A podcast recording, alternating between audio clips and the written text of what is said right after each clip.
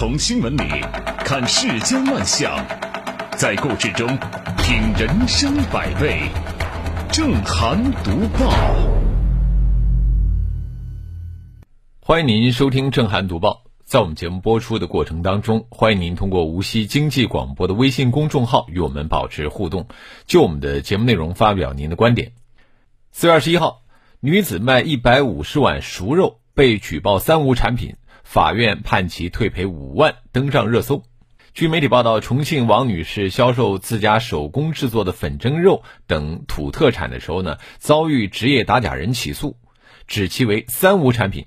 最终，法院判决王女士退还四千五百元货款，并给予十倍赔偿，共计约五万元。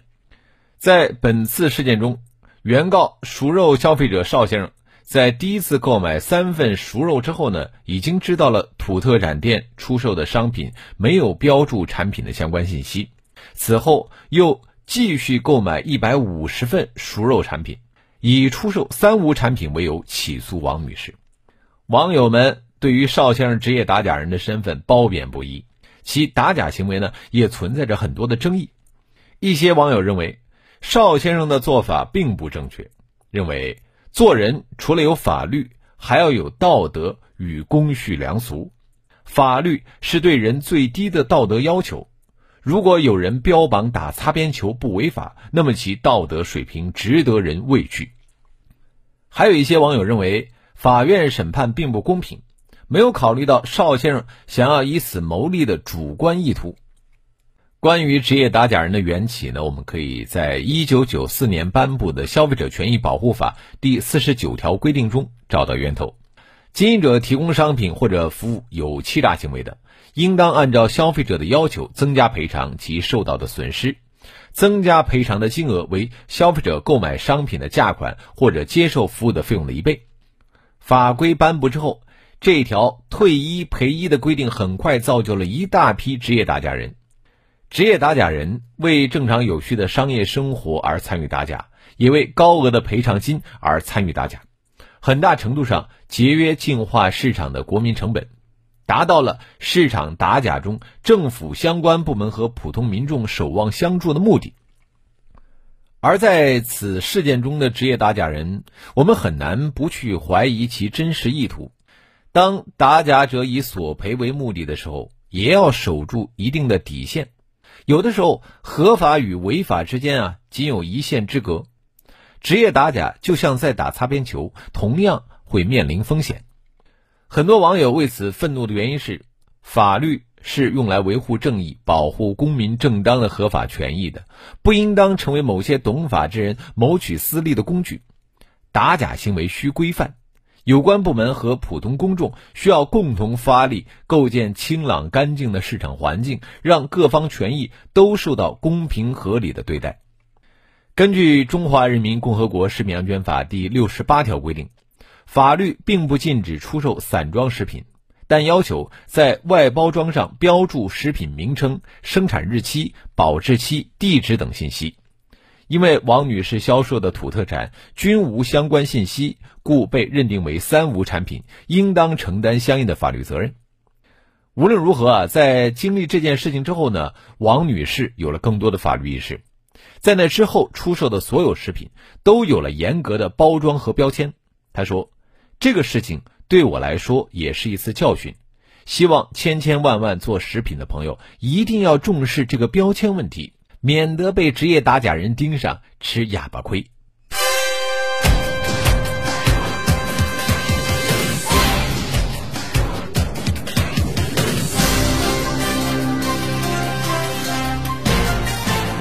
这里是正涵读报。继续要说的还是一条有关于打假的新闻。人不能两次踏进同一条河流。古希腊哲学家。赫拉克利特在说这句话的时候，意在强调一个“变”字。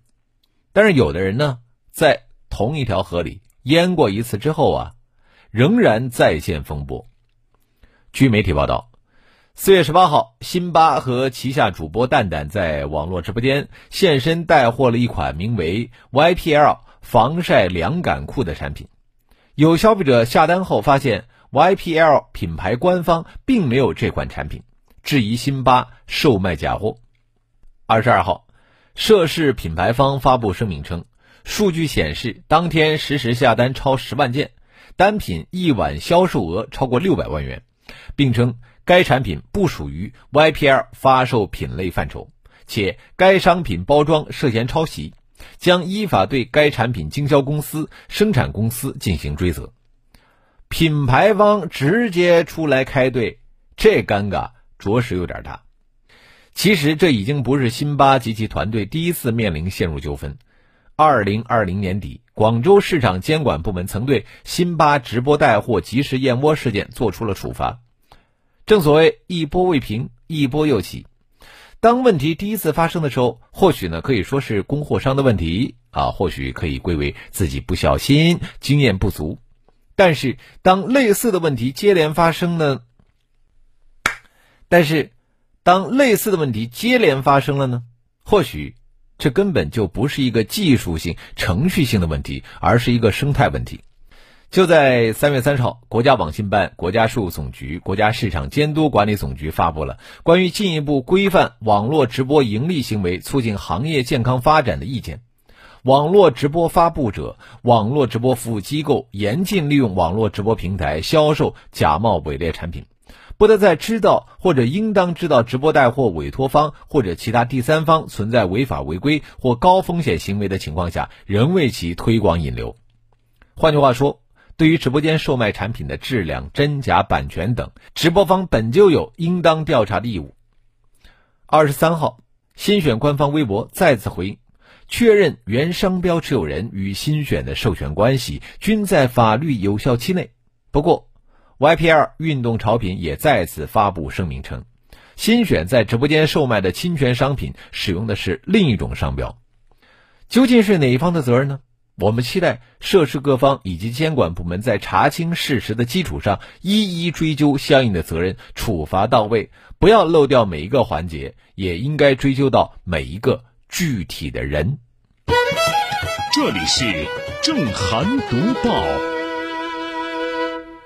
我们继续来说消费话题。北京市海淀区十九家餐饮门店被查处。据报道，近日，北京消协微信公众号发布关于北京海淀区食品安全大检查的通报，显示，海淀区市场监督管理局在餐饮食品安全大检查中，发现一些餐饮门店存在食品安全问题，并依法对其查处，其中包括绿茶、云海肴、杨国福、木屋烧烤。西四包子铺等等，民以食为天，食以安为先。被查处的餐饮门店所存在的问题看起来呢不是多大，性质啊不是多恶劣，但是食品安全无小事，一一对照食品安全法的相关规定，就知道这些都是违法之举。执法部门的处理于法有据，经梳理发现。这十九家门店都受到了责令改正、给予警告的处理，其中呢还有几家门店在订餐平台的线上经营活动被停止。从处罚力度来看啊，可能没有一些网友想象的那么过瘾，但是要看到这种有分寸的处理是符合法治精神的。十九家餐饮门店被查处，带来很多思考。就首先对餐饮企业的监管，我们应该保持常态化。这些餐饮门店的食品安全问题之所以暴露，归功于有关部门开展餐饮食品安全大检查工作。其实啊，从我们的经验来看呢，这些问题不是新问题，应该是存续了一段时间。由于门店不当回事儿，结果呢，在执法检查当中被逮了个正着。对于监管部门来说，开展食品安全检查是本职所在，只要主动作为，就能够发现问题。明察之外，还可以暗访，除了能够发现明面上的问题。还能够发现暗处的隐患。其次啊，依法查处，要让那些问题门店长记性。另外呢，咱们消费者也要积极监督，主动维权。舌尖上的安全是老百姓最关心的切身利益之一，全力解决食品安全领域的突出问题，这是职能部门的责任。深入推进食品安全大检查，并调动全社会的力量都来监督餐饮企业，舌尖上的安全就能够得到。更有力的保障。这里是正涵读报。四月二十一号，河南商丘一名网友爆料称，自己发朋友圈羡慕人家工资按时发放，同事评论了一句：“我也羡慕。”竟然被一起开除了。这个事儿呢，在网络上引发了热议。四月二十二号，河南睢县人力资源和社会保障局通报，四月二十一号已经展开调查，将按照有关法律法规办理，切实维护劳动者合法权益。河南商丘睢县人民政府网站二十三号消息，睢县人社局发布关于睢县康梦园医养保健服务有限公司开除员工一事调查与处理情况的通报。二十二号十三时，睢县劳动保障监察大队依照《中华人民共和国劳动合同法》对该公司下达了劳动保障监察限期整改指令书，责令其依法限期支付张某、彭某。自入职起的经济赔偿金，该公司已经于二十二号十五时将两人的经济赔偿金支付到位。监察大队将对该公司整改情况进行全程监督。借用一句网上的话说，从来没有见过如此厚颜无耻之人。既然敢拖欠人工资，为什么不敢让员工吐槽呢？试问？员工在封闭的个人社交账号发朋友圈，能给企业带来什么恶劣影响？会让企业倒闭吗？还是会让老板赔钱？所谓的恶劣影响，不过是扯下了涉事企业的遮羞布罢了。开除员工无法改变拖欠发工资的事实，一句羡慕摔碎的是企业的玻璃心。令人不解的是啊，面对记者采访，涉事企业一名工作人员竟然回应说。拖欠一个月工资不是属于正常的吗？不为公司着想，领导肯定不会用。企业早发一天工资不会让企业倒闭，员工晚拿一天工资就可能吃不上饭。拿员工生存问题捆绑公司名声，口口声声不为公司着想，心里装的其实是唯我独尊，是对员工的道德绑架。一家以荒唐理由随意开除员工、对员工不负责的企业。又怎么会对社会负责呢？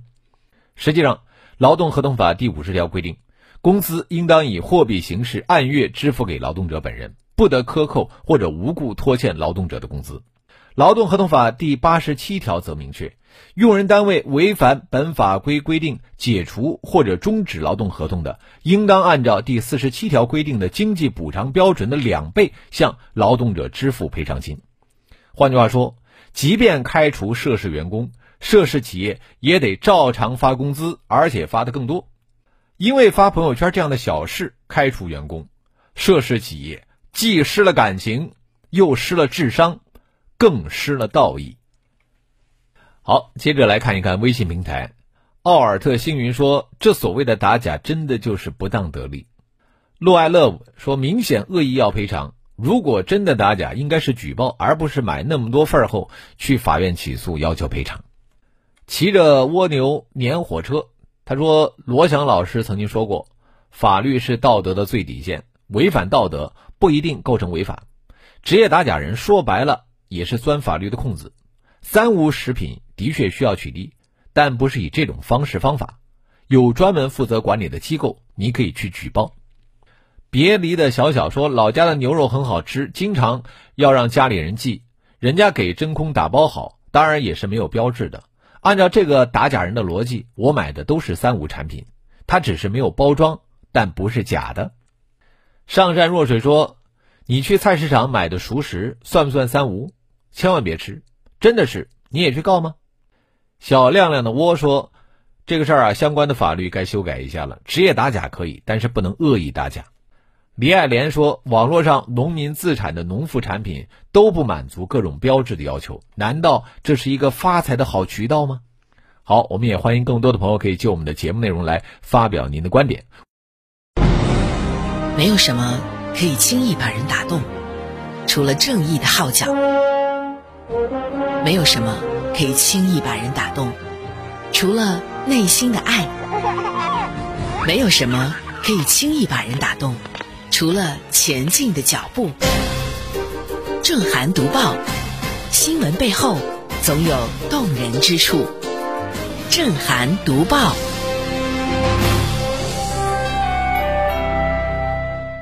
这里是正涵读报。在北京，看病就医能够刷信用了。据《新京报》报道，北京市东城区和平里医院、普仁医院社区卫生服务机构于日前同时上线了信用医疗。率先在首都核心区实现覆盖区级、三级医院、二级医院和社区卫生服务中心以及所属站点的三级信用就医服务。在这种信用医疗模式下，免除了挂号、检查、检验、取药等多环节的排队缴费，解决了传统就医模式下门诊患者挂号时间长、交费时间长的痛点。预计呢，可以节省患者约百分之六十的就诊时间。刷卡看病。卡里的钱会减少，刷信用看病反而呢能够增加信用。这种先看病后付费的信用医疗，也是一种医疗领域的放管服改革创新，是实打实的医疗减负，具有多重的积极意义。在我们传统的就诊模式当中啊，患者需要在门诊、缴费窗口、检查检验科室、药房等场所呢来回的坐车返跑，需要多次中间环节的排队缴费。诊疗过程啊，就呈现出碎片化的状态，它会消耗不少时间和精力。而在信用医疗模式中呢，患者只需要用医保卡在挂号机上进行信用挂号，拿到医生开具的检查单、化验单或药方之后呢，就可以直接进入检查、检验或取药环节。就诊结束之后，再到挂号机上再插卡做一次医保账单分解，即可离开医院。而自付部分也只需要在四十八小时内线上支付就可以了，如此啊，患者就能够少排队、少跑路，就诊无疑更加的便捷和顺畅。据介绍，在这次上线的信用医疗服务中呢，每名患者可以享受每次四千元的初始信用额度，而且呢，这四千元的信用额度对应的仅仅是个人自付部分。按照当前的各类医保报销比例来看呢，其对应的总医药费可以达到数万元，这显然已经可以满足大多数患者的普通看病需求，也减轻了患者的医疗费用垫付压力，降低了看病门槛。事实上呢，信用医疗对医院和医生也有明显的好处，在此就医模式下，患者不再折返跑，总诊疗时间大大减少，医生的诊疗过程更加连贯。诊疗效率和质量就会更高，相同时间内也能够服务更多的患者，一定程度可以缓解看病难的问题。我们期待这种简便高效的就医模式能够在北京的先行先试中不断的积累经验，并进一步的总结完善，以便啊在更大范围内去复制推广，早日惠及更多患者。这里是正涵读报。今年一月一号到四月十号，江苏消费网舆情监测中心共监测到全省与 App 用户协议、隐私协议相关的敏感舆情八千零二十条。消费者的槽点主要集中在：首次下载使用 App 的时候，用户必须点击“我已阅读并同意用户协议和隐私政策”后才能够继续使用；用户协议动辄上万字甚至数万字；用户协议中包含重要条款。未明确标志，其中可能有霸王条款，给消费者维权带来阻碍。不少用户早在调侃说，在冗长的 App 用户协议面前，自己都有文字恐惧症和阅读障碍症了。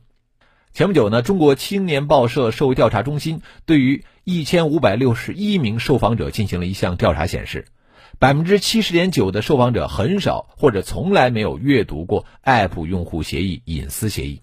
不少网友因此自嘲，这些年撒过的最多的谎就是我已阅读并同意用户协议。这种无奈的现实之所以形成，App 相关的协议过于冗长是重要原因之一。当 App 用户需要花上半个小时乃至近一个小时才能读完相关协议，谁还有耐心读完呢？消耗用户的阅读耐心。阻碍用户对内容条款的阅读、知晓、理解，不利于保障用户的知情权、选择权、同意权，不利于长久保护网络用户的网络足迹和个人信息。不仅如此啊，反而呢可能会方便 App 在长长的协议当中留一手，暗藏陷阱，用户呢却难以察觉。因此呢，App 用户协议冗长的问题亟待引起监管重视，给他减肥瘦身。